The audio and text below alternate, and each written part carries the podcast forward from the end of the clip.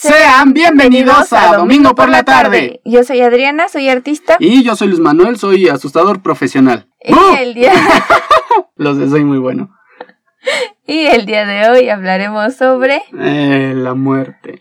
Eh, bueno, en particular este es un tema de que tú trajiste a la mesa, Adriana, entonces dime, ¿qué, qué quieres hablar de la muerte? qué significa para ti la muerte. no sé, es que no tengo una definición como tal. ¿Para ti? Pues para mí la muerte es la trascendencia de el espíritu. ¿A dónde crees que se va? No sé, no creo en, en un cielo o en un infierno. ¿Tú crees que las, las personas paguen todo lo malo que hicieron cuando mueren? Yo creo que las personas sí pagan por las cosas malas que hayan hecho, pero en vida. Sí, ¿no? Es lo justo. Pues se supone que debe de ser lo justo. La verdad es que luego hay muchas series que hacen referencia a esto de que, por ejemplo, es una persona que violó o que mató y al final de cuentas simplemente una persona le disparó. Yo creo que esas personas no pagaron el precio justo del daño que hicieron. Yo sí pienso que todo se paga aquí, lo malo que haces y sobre todo cuando son cosas graves. Yo creo que en la vida real sí estas personas sufren más que el daño que provocan. Aunque de hecho hay personas que inclusive les toca mucha karma y no han hecho nada malo. Conozco una persona de la que ya te he hablado. Pongámoslo en términos sencillos, es la única persona buena en el planeta que conozco. O sea, en mi familia inclusive pecan mucho, por muy religiosos que sean y demás, pecan con el pensamiento y muchos pecan en cuanto a sus acciones. Pero esta persona Puedo decir que no ha robado, hasta cierto punto no ha mentido, es trabajadora y está pagando una clase de karma.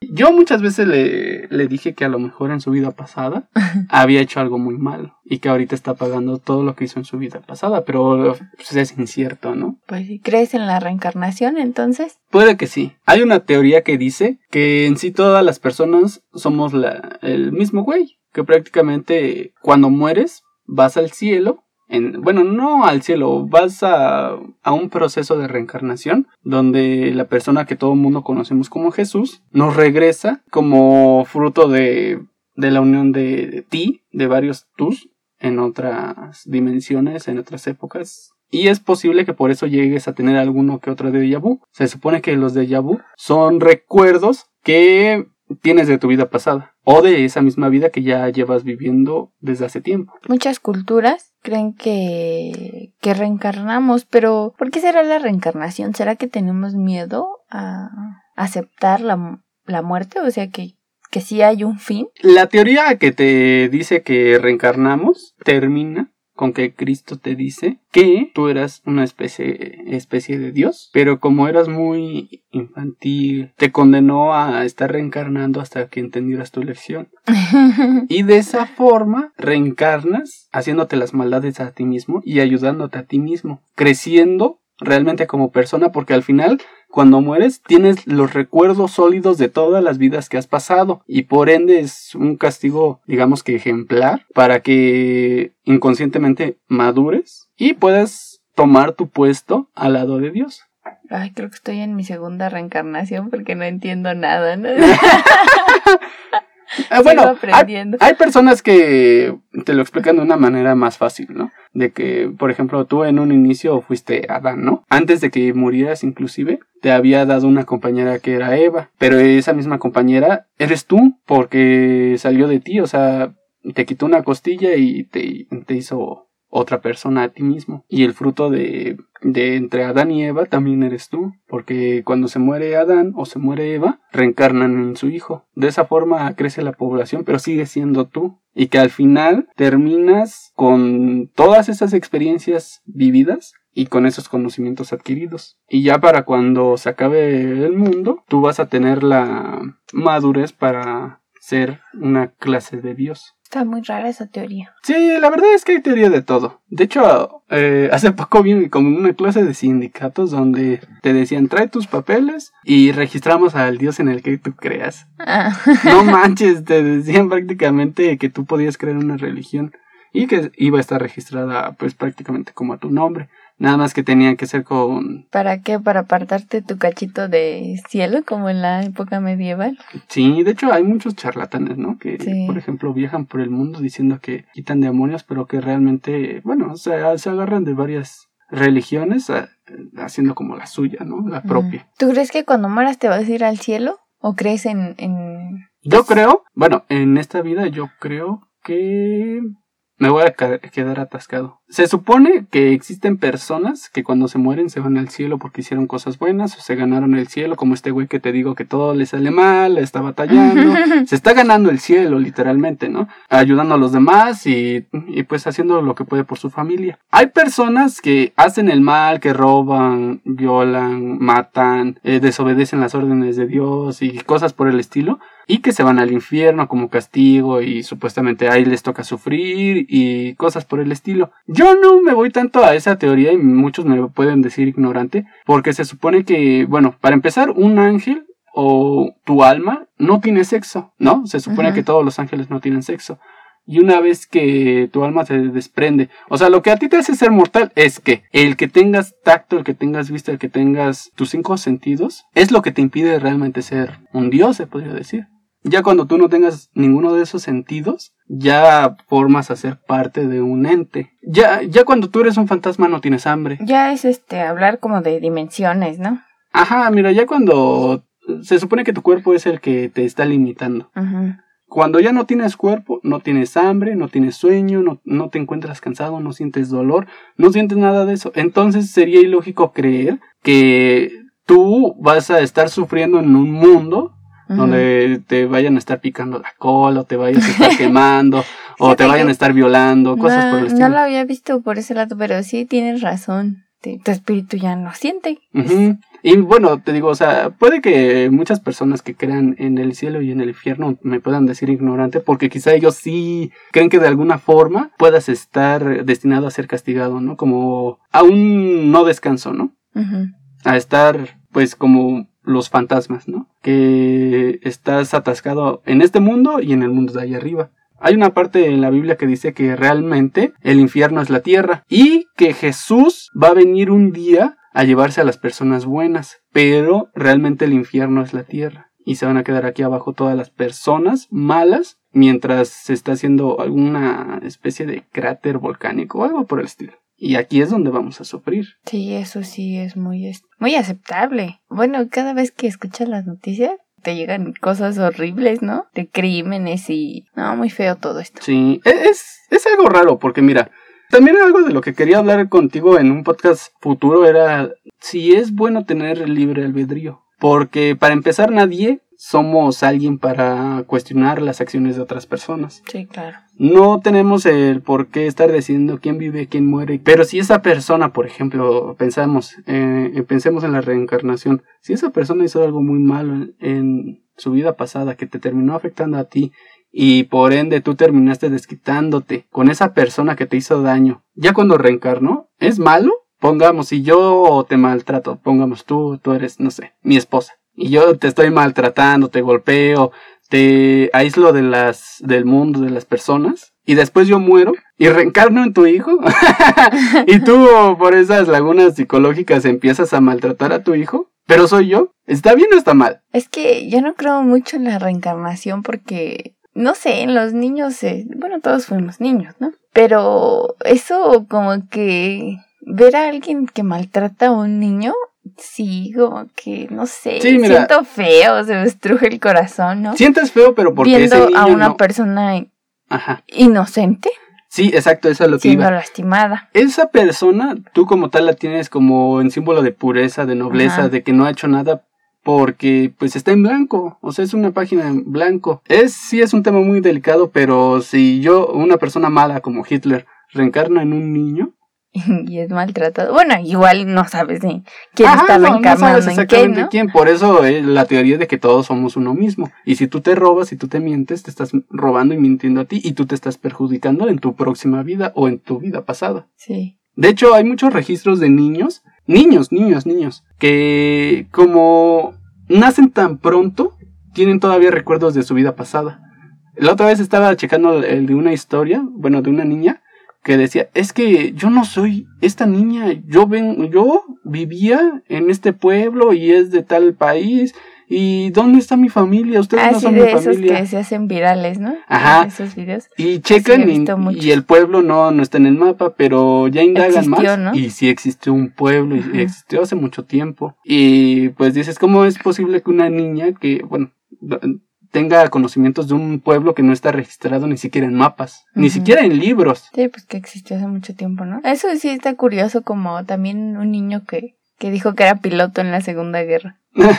Sí, hay muchos casos así. No sé tú, pero a veces, bueno, la reencarnación es uno de los temas que más acepto, entre comillas, porque yo tengo muchos de vu. Hay veces en las que yo recuerdo cosas que no pasaron, o hay veces inclusive que veo cosas que no están. Y puede que sea algún tipo de trauma o algo por el estilo que me hace tener esa clase de pensamientos. Pero mira, te lo juro, te lo juro, te lo juro. En una ocasión fui a la escuela y para ir a la escuela necesitaba pasar por un puente.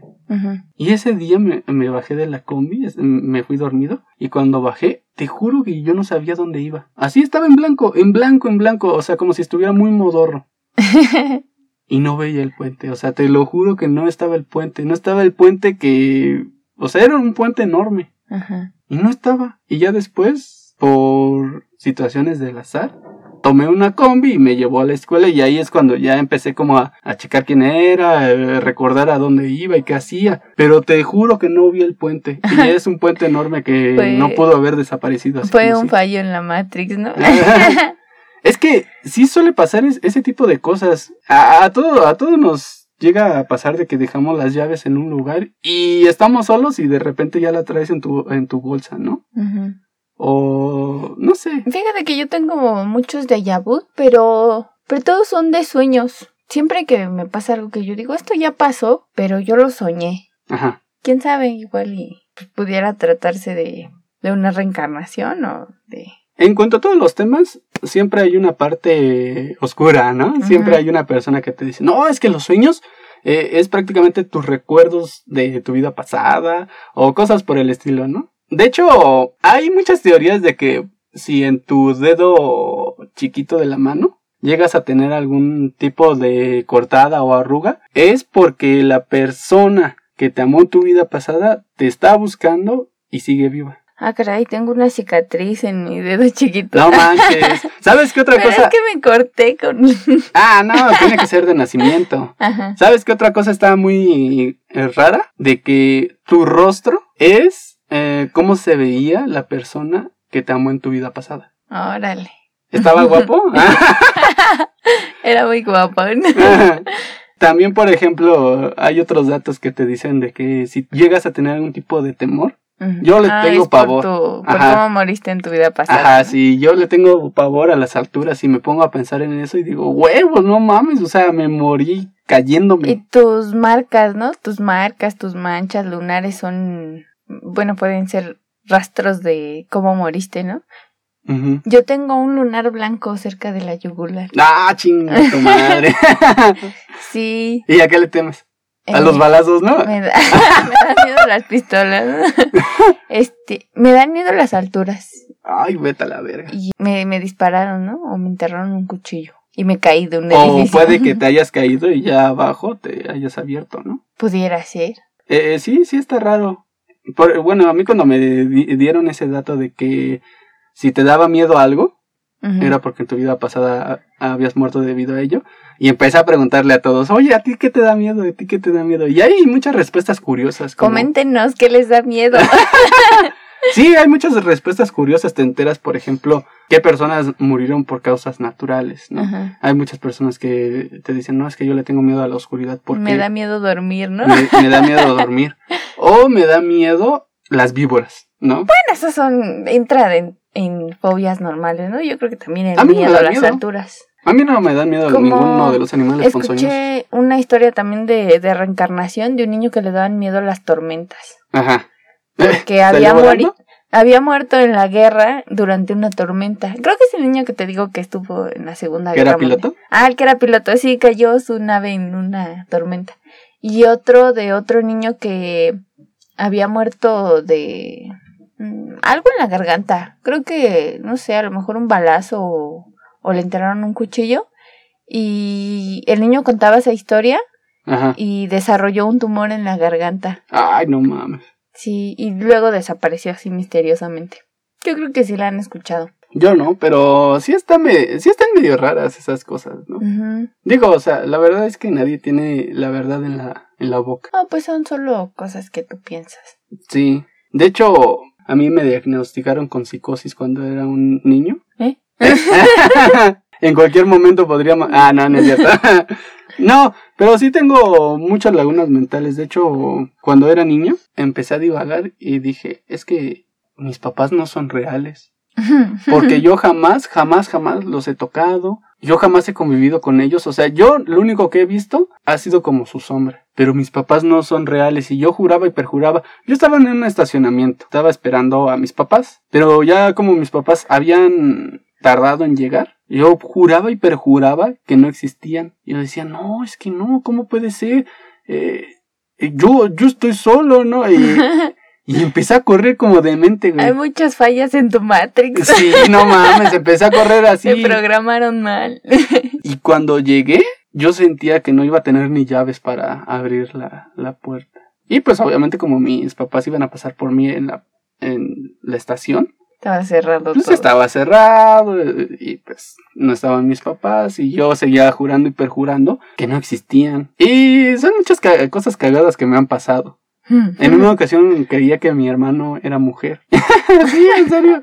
Y de hecho me decía, no, es que yo siempre fui mujer. O a poco, cuando cuando has visto que yo ha- haya tenido un pene? Y yo de como que, ¿qué? ¿Qué? Pero si nos hemos bañado juntos. Ah, y ya como que hacía memoria y, no, sí es cierto.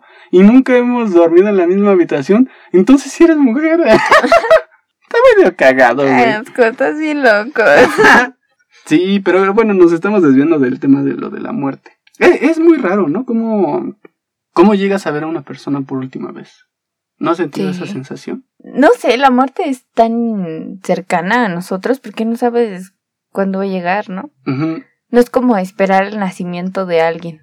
Es algo que está tan presente para todos porque en cualquier momento ahorita estás y pasan unos segundos y de repente ya no estás.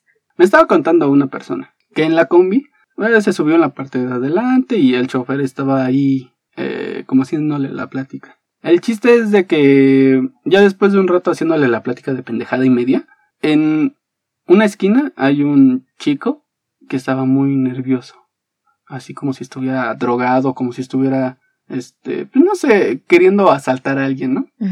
Y les hace la parada y el señor así como que chin, o sea, aquí está el semáforo, se va a subir a la de a huevo, ¿no? Y ya se subió. Pasaron por por unas cuantas calles. El este chico pagó su pasaje y se bajó y en cuanto se bajó, se subieron otras personas y este se echó a correr. Y ya cuando se echó a correr, pues el, el chofer dijo, ay, ¿qué onda con este, no? Ha de estar dopado o, o va a ir a buscar a alguien. Y cuando avanzaron, a unos pocos metros ya lo habían atropellado. No manches. Sí.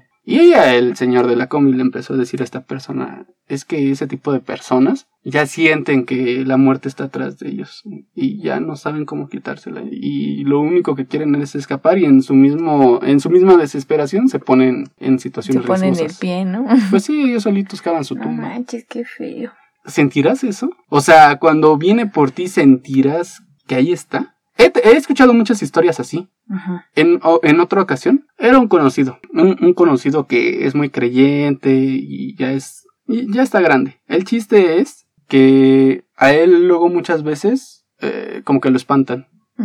Me acuerdo que en una ocasión estaba dormido en una, eh, en su cuarto y dice que de repente hacía entre sueños como que escuchaba cómo se metían gallinas a su cuarto. Ay, ¿qué onda? Y él decía, ay, pinches gallinas ya se metieron. Pero él no tenía gallinas. y entonces que esas, esas madres se les subían a la, al colchón. Y él se, se tapaba la cara para que pues no les pasara por el rostro, ajá, ¿no? no le pisaran con la caca. Pero que las gallinas, o sea, se le ponían encima de la, Cabeza. De la de cabeza y que todavía hasta como que le raspaban, así como Ajá. embarrándole la caca. Y llegó un momento en el que dijo, aguanta, pues, yo, no yo no tengo gallinas. Y que se descubre y ya no había nada. Pero que sentía, o sea, que según él, sus creencias, es de que ya iban por él. Ay, no manches, qué feo. Ay, sí, no mames. Ah, en otra ocasión, a esa misma persona también le pasó que estaba, se había peleado con su familia y estaba en su cuarto de castigado. El chiste es de que ya así entre sueños le tocaron la puerta y le abrieron. Él estaba acostado. Le abrieron y era una señora como vestida de novia. Y le dijo, no, ya vámonos, porque ya es tiempo de que nos vayamos. Vamos a casarnos. Y siempre le estuvo insistiendo de que ya vámonos, allá abajo está el caballo y ya nos tenemos que ir. Ay, qué miedo. Ajá, y él, no, es que mi familia, eh, eh, él se, había, se acababa de pelear con su familia, pero aún así decía, no, es que yo me quiero quedar, yo no me quiero casar contigo. Me dice, pero es que ya es tu tiempo, ya es hora de que nos vayamos a casar. El chiste es de que después de insistirle tanto, esta señora se terminó yendo, pero le dijo que futuro iba a regresar a seguirle insistiendo.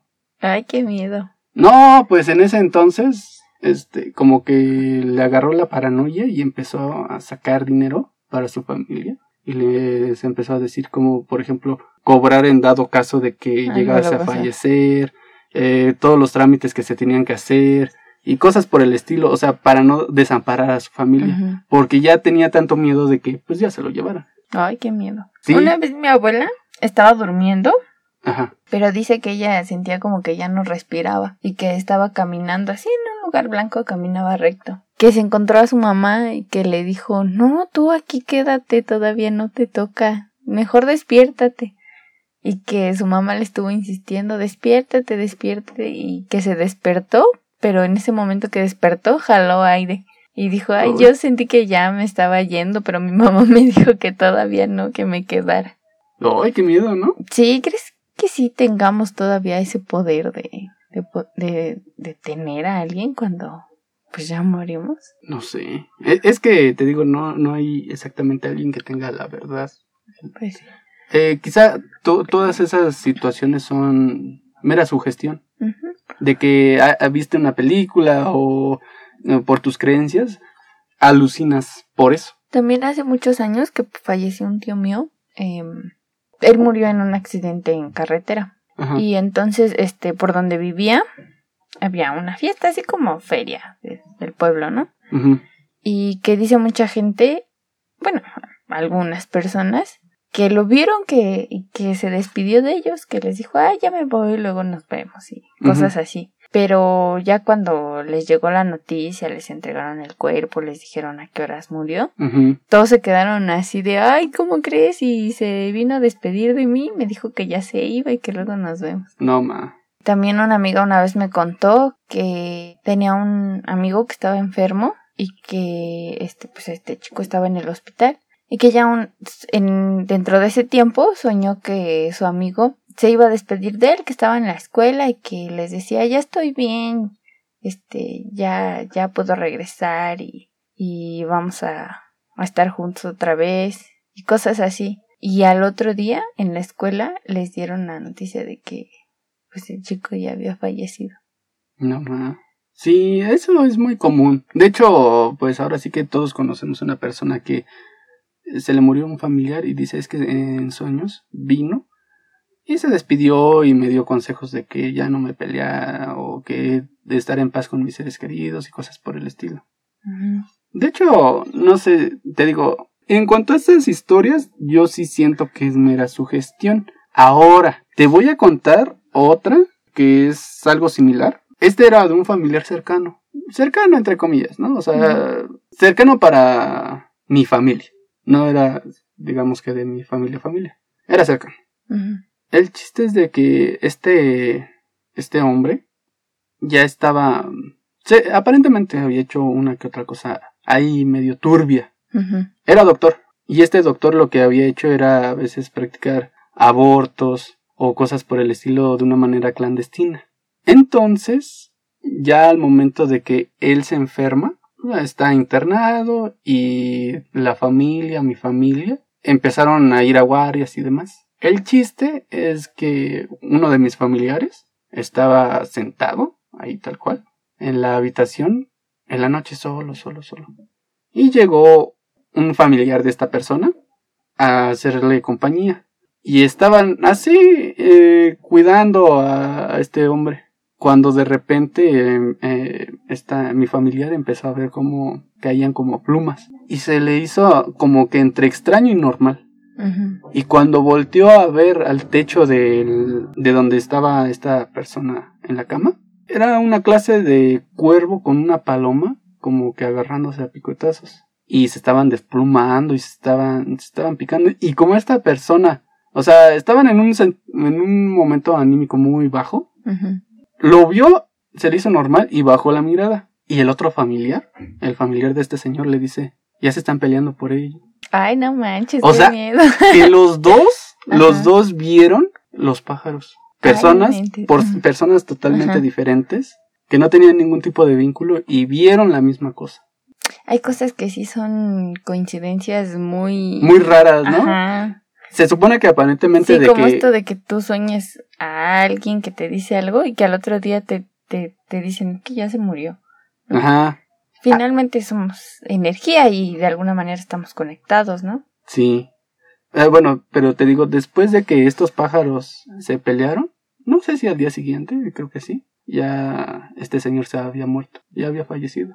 ¿Quién se lo llevó? ¿Quién, sabe? No my. ¿Cómo ves? No, eso sí está terrorífico.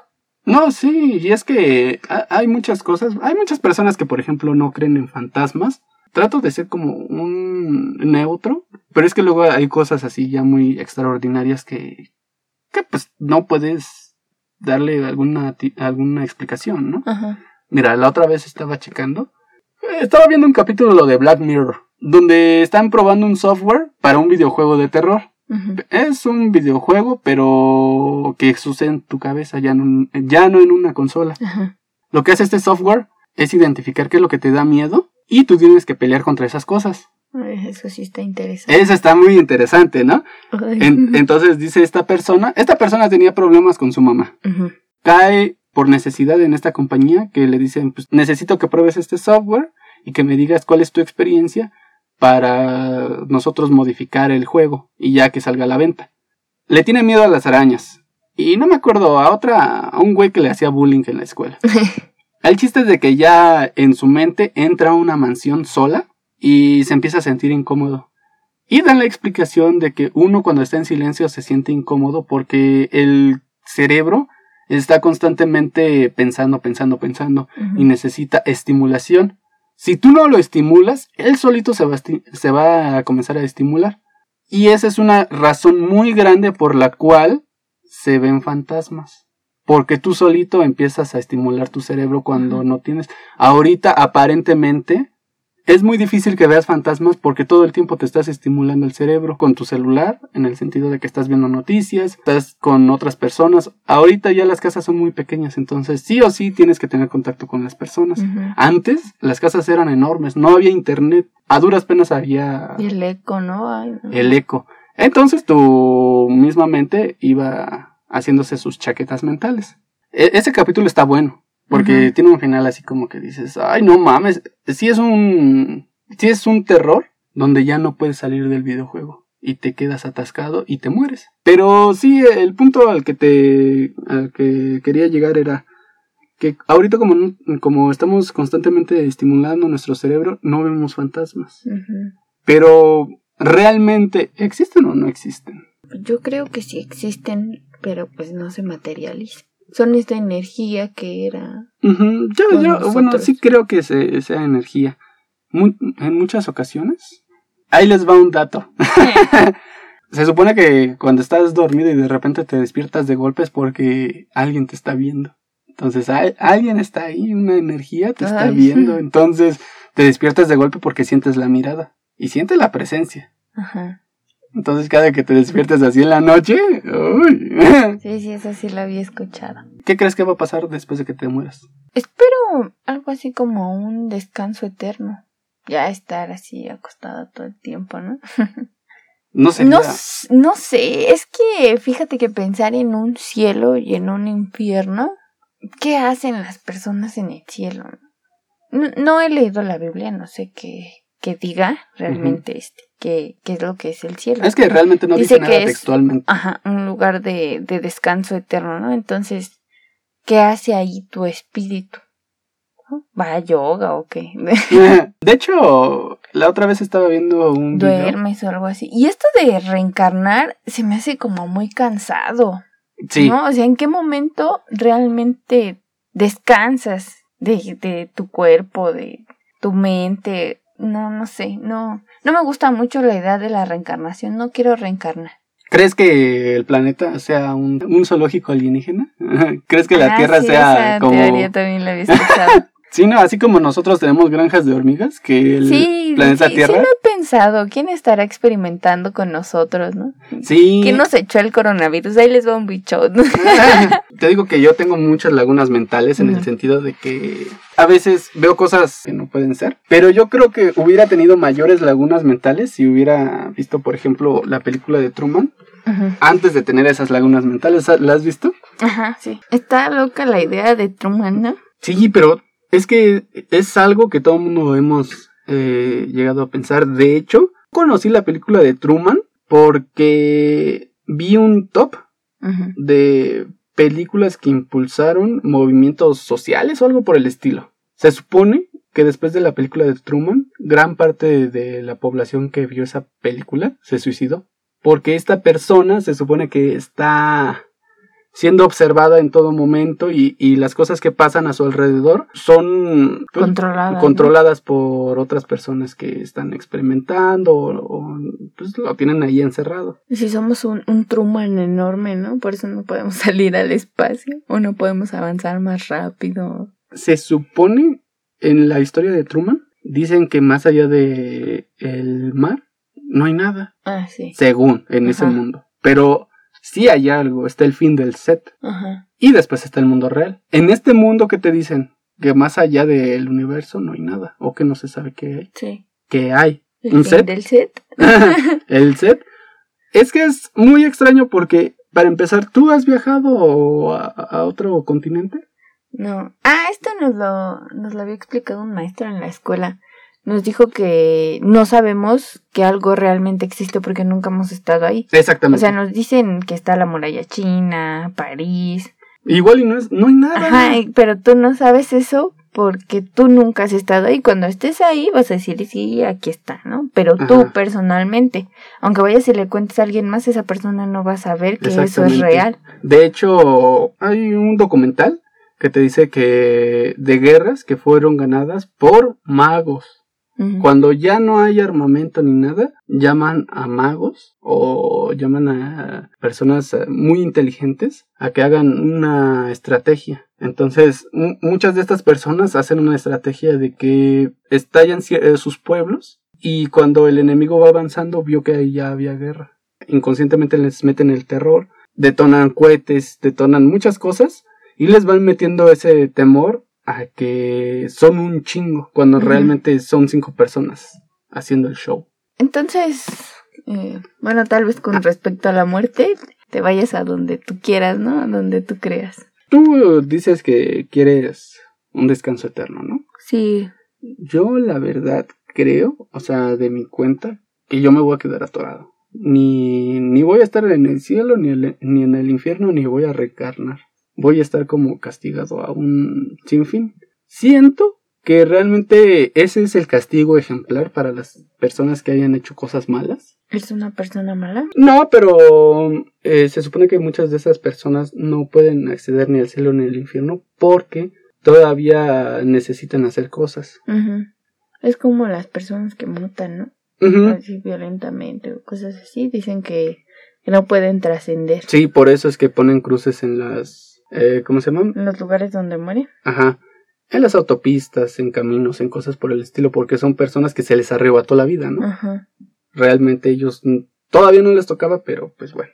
En Monterrey hay una hay un pedazo de carretera donde cuando pasa se escucha mucha estática.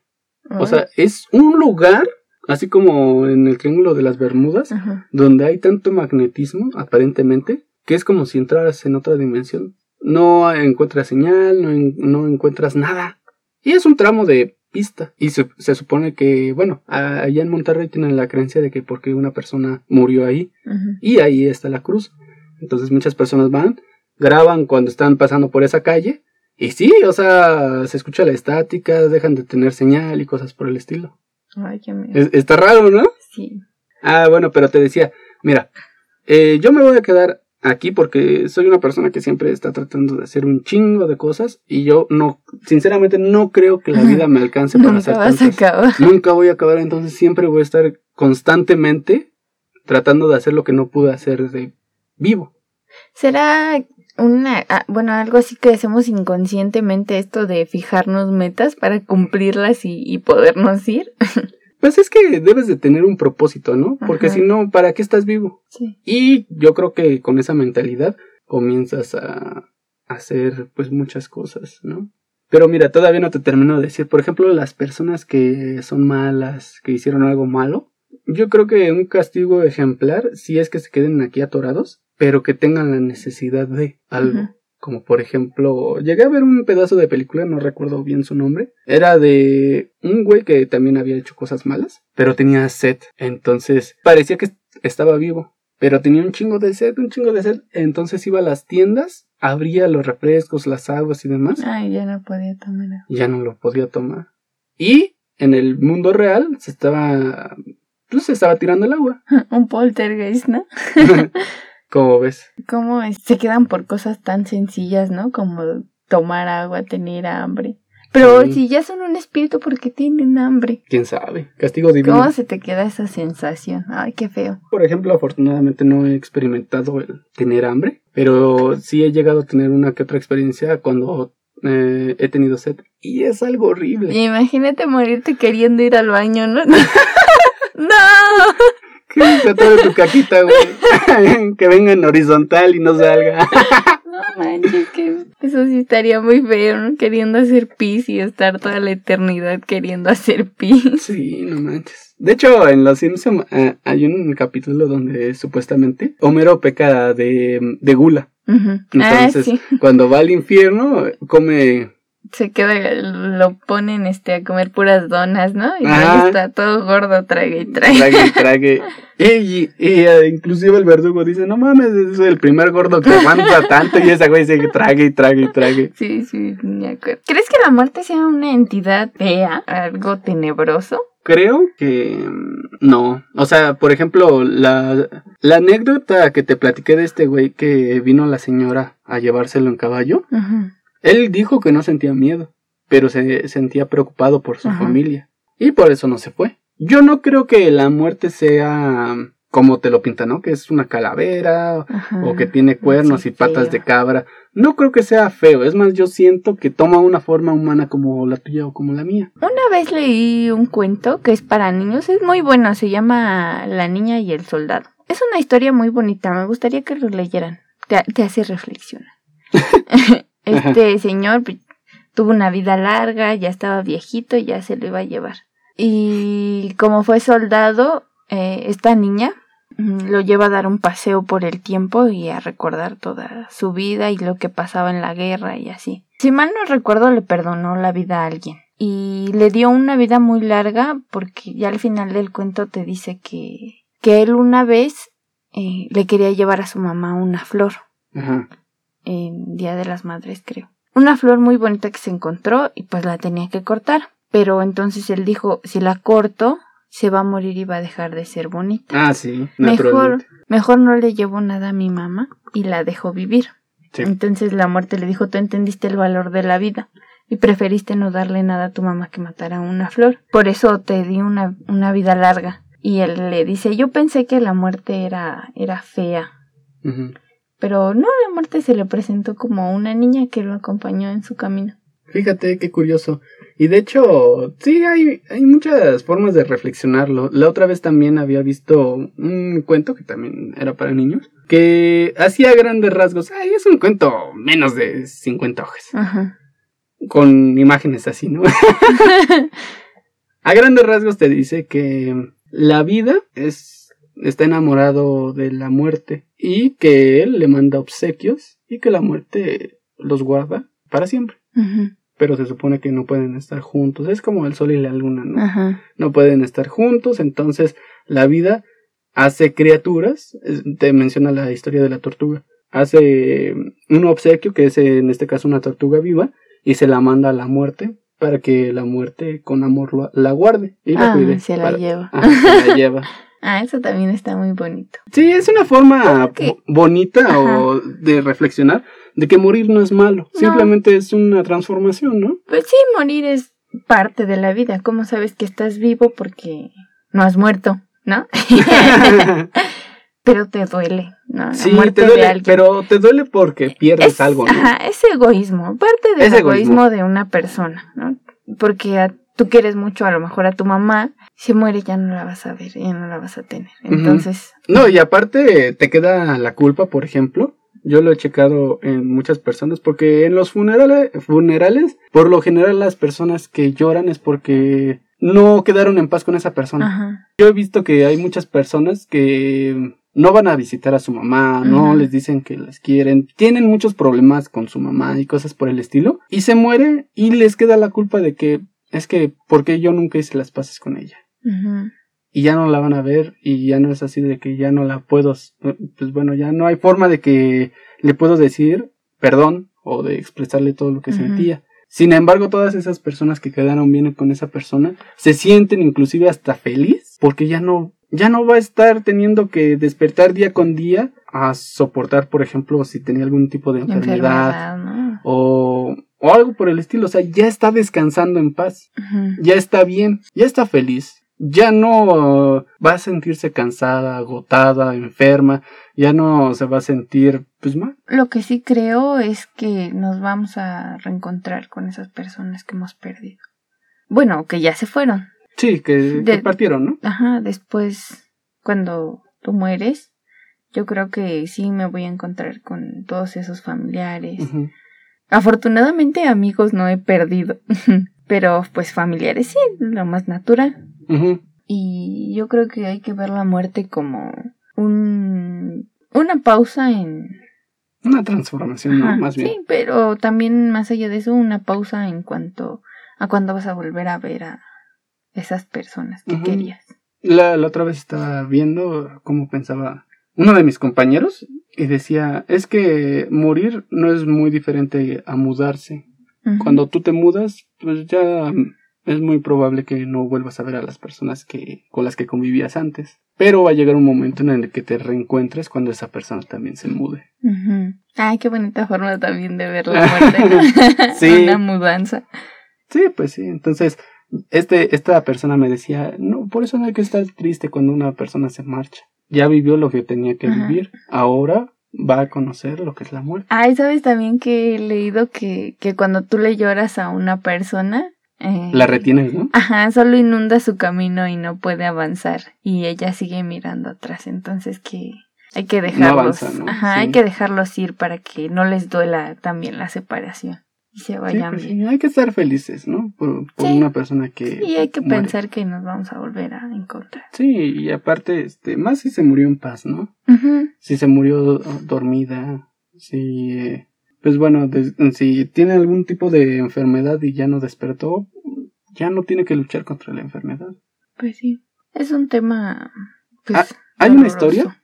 Hay una historia de un papá y una niña que también estaban platicando algo así similar. De que, oye, ¿y qué crees que pase después de que me muera? No, eh, no pienses en esas cosas. ¿no? Mira, si cualquiera de los dos se muere, el que se muera primero tiene que venir a la casa y vamos a jugar con las luces para que sepa el otro que estamos ahí. Ujú. Y eso se- significa te amo. Y ya el chiste es de que pasan los años, crece la niña, el señor envejece y el señor se muere. Y la niña está muy dolida. Y cuando llega a su casa, eh, empieza a grabar un video donde empiezan a titilar todas las luces. Ujú. Pues prácticamente dice, es que es mi papá. Ay, qué bonito. es otra coincidencia muy. Ajá, muy bonita, ¿no? Ajá, dices, órale. Sí, y, y lo grabó en video. Y ya lo va a tener para siempre. Y dices, Qué ah, padre. pues qué bonito, ¿no? Sí. ¿Tú cómo crees morir? Ay, no sé, yo antes pensaba que iba a morir como a los 27 años, antes de cumplir 30. Pero ahora que tengo a mi hija, ya no quiero morir joven. no quiero. Quieres alargar todo lo que se Quiero vivir mucho y estar con ella. Creo que ahora ese es mi propósito. Vivir para ella. Ah, qué bonito. Cuando era joven creía que iba a morir atropellado o en algún tipo de accidente. Pero ya conforme se fueron dando las cosas, desde un tiempo para acá siento que me va a matar una mujer. Ándale. sí, siento que. Siento que va a llegar así como que muy doble cara. Siento que va a ser así, más que nada la muerte, ¿no? Ajá. Y me va a pasar factura de a las que ilusioné. Ay, ay, ay.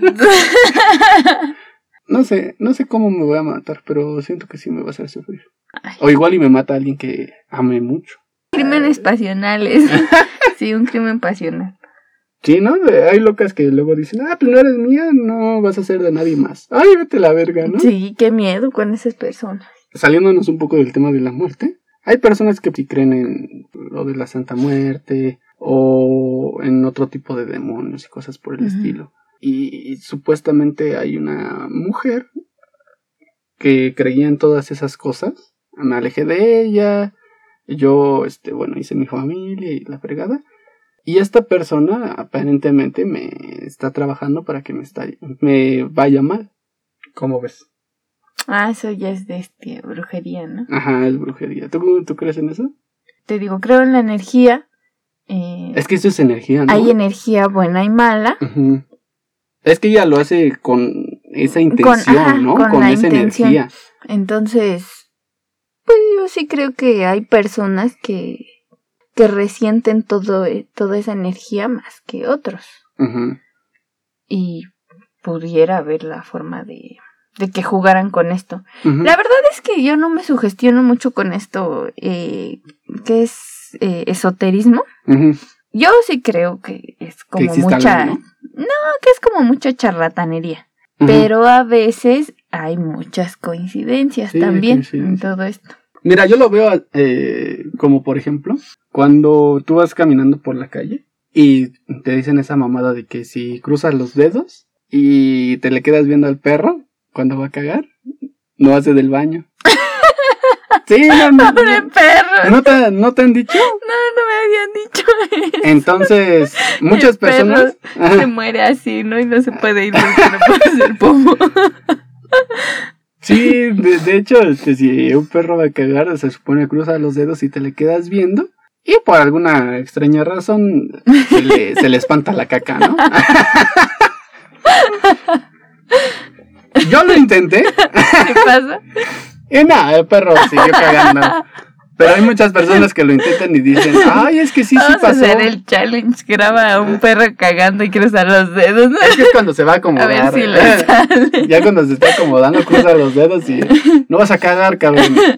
Pero precisamente me decía un profesor que como muchas de esas personas tienen una energía muy potente, no, no es que señalen o que crucen los dedos. Con la misma mente le dicen al perro, no, cagues. sí, no, no. Ay, no, y que el perro resiente esa energía y que finalmente. Pero tu perro desobediente, tú ahí haciendo, cruzando los dedos viéndolo para que no se caiga en la alfombra y te, da la espalda, ¿no? Para que no, sienta tu energía, ¿no? Yo siento que es lo mismo. Hay personas que simplemente tienen una energía bastante fuerte y que aprovechan eso para hacer ese tipo de cosas. bueno, me decía mi mamá, ¿no? Eh, es que eso sí existe. Mi mamá es entre creyente y no creyente. Y ella me dice, es que todas esas cosas sí existen porque yo, yo he conocido personas que por envidia hasta te secan un maguey, ¿no? Y es algo muy conocido que te digan las mamás, ¿no? De que es que hay hay personas que te secan una planta que es desértica, Sí, plantas que son desérticas que sobreviven sin agua meses y, te secan esas madres. Imagínate. La otra vez me estaban contando que una, una de mis amigas vive en una clase de vecindad y cuando llegó a la vecindad un señor le, le estaba reclamando a su esposa y le, quería pegar y le estaba grite y grite. Y pues mi amiga nada más continuó caminando y ya después, los vecinos chismosos, ¿no? Le, le dijeron, no, es que se, se quiere, le quiere pegar a su señora porque encontró el señor abajo de su cama un merenjurje raro que olía feo. Ay, qué asco, sí, ya sé de qué van esas cosas. Ajá, y entonces se supone que el señor investigó y era, para brujería, era brujería, pero era para que no se le parara con otra mujer. Ah. y ese güey todavía así como que dándole la razón, gritándolo a, todo pulmón en la calle. Con su ah, pues Ajá, exactamente. Ay, pues con razón, a mí no se me para, pinche vieja, que te voy a pegar la fregada. Pero la verdad, o sea, Imagínate si eh, con un menjurje hace que no se te pare, imagínate la provocas, te hace un menjurje, para que te mueras, güey, ¿no? Sí, ahí está el toloache que ah. dejaba mensos a los señores. Ah, hay, hay un buen de, de cosas, ¿no? El agüita de calzón. Es que todo ese tipo de amarres, bueno, yo la otra vez estaba investigando por mera curiosidad, porque ah. luego había carteles que, que dicen, se hacen amarres a solo 200 pesos se hacen amarres de 1500. ¡Ay, chinga tu madre! Yo no voy a pagar 1500 pesos para tener a un güey toda mi vida. Para que me ame. Sí, pero eh, luego, por ejemplo, le pregunté a uno de mis amigos, oye, ¿y qué es eso del amarre? Bueno, no era como... Era más bien como un compañero, porque es, era una persona como tres veces mi edad. Y me dice, ay, pues, ¿a poco no sabes qué es un amarre? No, que es un amarre, no, pues simplemente es como una clase de brujería que se le hacen a ciertas personas para que se enamoren de ti o para que no te puedan dejar o cosas por el estilo. Hay diferentes amarres, ¿no? Eh, me estaba explicando más o menos como qué se necesitaba y en primera instancia se necesita una prenda íntima tuya y que hay tanto como amarres como desamarres. Puedes hacer este tipo de hechizos para alejar a una persona que está muy encimosa. Puedes hacer ese mismo tipo de amarres con, eh, ¿cómo se llama? Para que la gente fallezca y cosas por el estilo. Y me estaba diciendo puras cosas así bien raras. De que, por ejemplo, tenías que asesinar a una pinche gallina negra a ah, putazos. A golpes y la sangre la tenías que incorporar con la ropa íntima de esta persona y la tenías que enterrar bajo una planta. Y ya con eso se muere. Ay, este. yo dando datos y fechas, ¿no? No manches, qué miedo. Sí, yo así como. ¿También has visto esos que van a enterrar a los panteones? Bueno, o sea, ¿tú a qué te refieres? Así enrollan hierbas, fotos, escriben conjuros en papeles, los hacen rollito y los van a enterrar a. Ay, no mames, qué perro miedo, ¿no? A los panteones. Así en la tumba de cualquier persona. Ay, no, qué feo. Qué feo que vayan a enterrar esa tu tumba, ¿no? Ay, no qué culpa.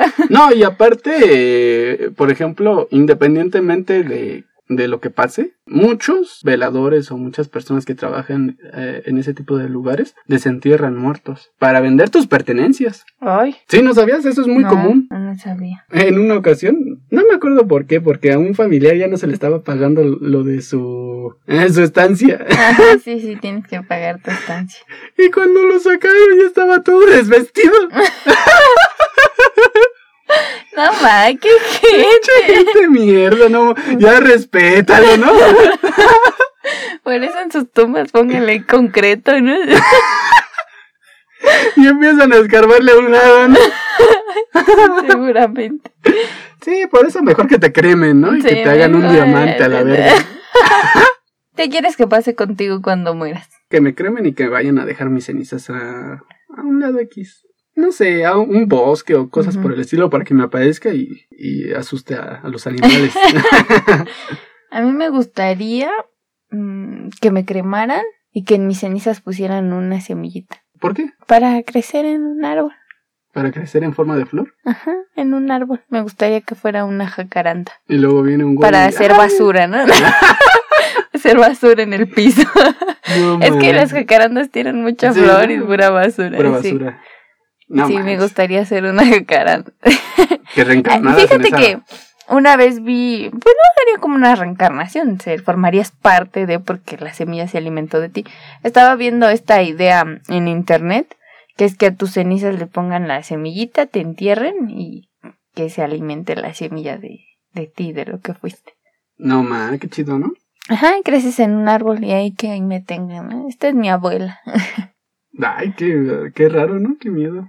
Bueno, pero te iba a contar de una experiencia. Tengo unos conocidos lejanos. Tienen una casa enorme, que es casi una mansión, pero tiene muchos huecos vacíos. O sea, es una casa que está diseñada como en forma de laberinto. Como para, para que se pierda un pinche ladrón. Si se mete alguien, ya luego ya no, no pueda salir porque hay muchos huecos, hay muchos... Hay eh, pasillos que te llevan a lugares eh, huecos. Te, llega, te llevan a tragaluz. Y luego hay tragaluces que, te, eh, que no tienen cómo entrar. Eh, está raro. De hecho, en una ocasión, o sea, yo estaba ahí con ellos, estábamos jugando, y del pasillo que da entre el comedor a la cocina, había una separación como si la pared estuviera rota, y se nos ocurrió meternos. Y adivina qué había adentro. ¿Qué? Un baño. O sea, Sin puerta, ¿no? un baño sin puerta, sin ventana, sin nada. Te digo, éramos unos niños y apenas cabíamos. Era un baño, pero literalmente, o sea, entrabas, era un cuarto tipo closet y enfrente de ti, pues un urinal. Pero no tenía ni dónde lavarte las manos ni cosas por el estilo. Está rarísimo, ¿no? Sí, ¿y qué no tenía puerta? ¿O ¿Cómo salieron? ¿Por dónde entraron? Por ¿O donde qué? entramos. ¿Y Es no que- había puerta? No, era un hueco, era totalmente un hueco sin... Para mí que ni siquiera el baño estaba conectado. Pero ahí estaba, estaba puesto. Esa, esa casa tiene como 50 baños y la mitad son, están ocultos. Es muy raro porque subes, a, digamos, a la azotea y hay escaleras que dan casi casi a la casa del vecino. O sea, que dan, pero no, no dan a ningún cuarto, no dan a nada. Y abajo eh, hay otras escaleras que no dan a otro lado. Y se supone, esta, la mamá de estas personas quería seguir construyendo por lo menos otros siete pisos más. Imagínate, es una casa enorme Hmm. de tres pisos y todavía quedaría meterle otros siete pisos. O sea, quería hacer como un hotel, pero en forma de laberinto. Quería hacer como su, su propio... Hay una mansión, no recuerdo cómo se llama, que es un laberinto. Ah, la Manchester. Ah, ajá. Winchester. Algo así. Sí, no recuerdo de una señora rica, ¿no? Ajá, que empezó a construir y que no dejó pero, planos. pero y- hizo riqueza a través de hacer brujería. ¿No? Ah, sí. Sí, eh, No se- sé. se casaba con personas adineradas y luego como que los envenenaba, similar a lo de la gallina negra. Ajá. Entonces, según estos espíritus la estaban correteando y empezó a construir, Ah, construir, sí, sí, construir. sí, estaba loca la señora. Ajá, y empezó a no construir dejó- tanto que... Que incluso hay turistas que se han perdido, ¿no? Sí, Quiso hacer su propia no casa de esa. Ajá, exactamente, lo mismo, lo mismo, Y lo tienes mismo. que ir con el guía porque hay lugares que no se han explorado y que Ajá. la casa está llena No, de... y, eh, o sea, así como esas casas fantasmagóricas, así estaba esta casa. De que jalas un libro y ya te mete a un cuarto oculto donde no hay luz ni hay nada y más que escaleras hacia abajo. O sea, sí, estaba tan dispareja, pero estaba muy, ¿cómo decirlo? Es que no puedo decir que está bien diseñada porque hay muchos huecos, pero sí está diseñada para ocultar cosas. Haz de cuenta de que todo estaba pues en laberinto llegó un momento, yo desde que conozco esa casa da miedo, pero da miedo a madres, independientemente si estás en Navidad o si está el día más luminoso, te da miedo esa madre, güey. Te eh, sientes un hueco, un vacío, sientes que gente ha muerto ahí. No, en serio. En una ocasión me acuerdo que supuestamente a uno de los hermanos de mi de mi compañero la asustaron porque el baño, el baño principal, o sea, imagínate, hay un baño principal para invitados y demás. Parece un baño de restaurante.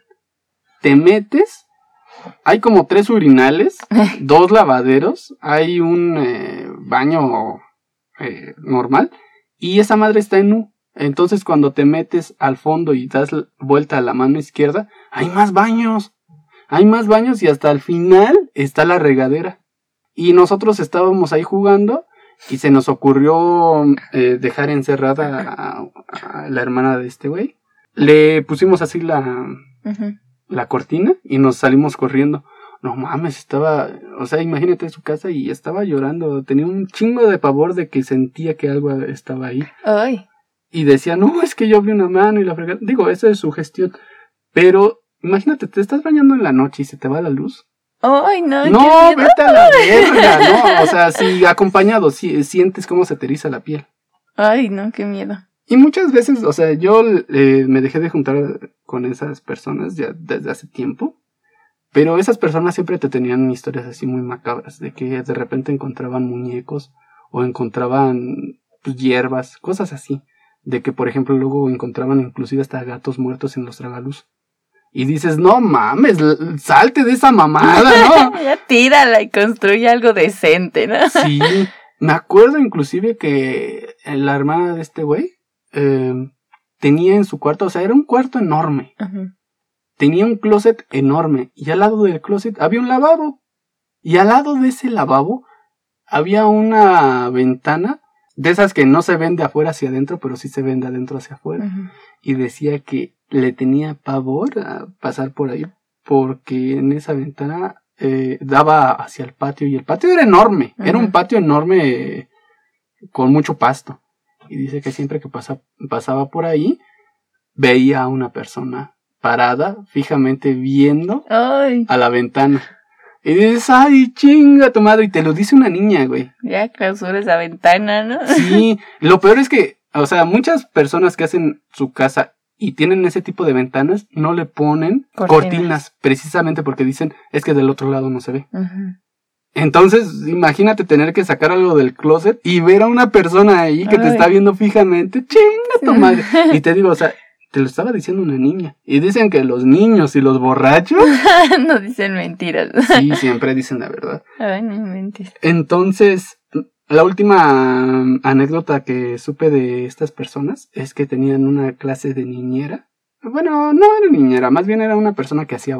Y esta persona a menudo se desaparecía en la casa se desaparecía y que en una ocasión eh, se les ocurrió empezarla a seguir así como que con la mano y que se fue a los cuartos que estaban ocultos en la planta baja descubrieron otro baño eh, en ese baño al fondo atrás del urinal del, del baño quitó una loseta sacó una caja y metió algo metió la caja la loseta y se fue y dices ¡ah, ¿Y si vieron que... madre! No, no vieron qué es. Y yo le dije, ¿y por qué no se mete?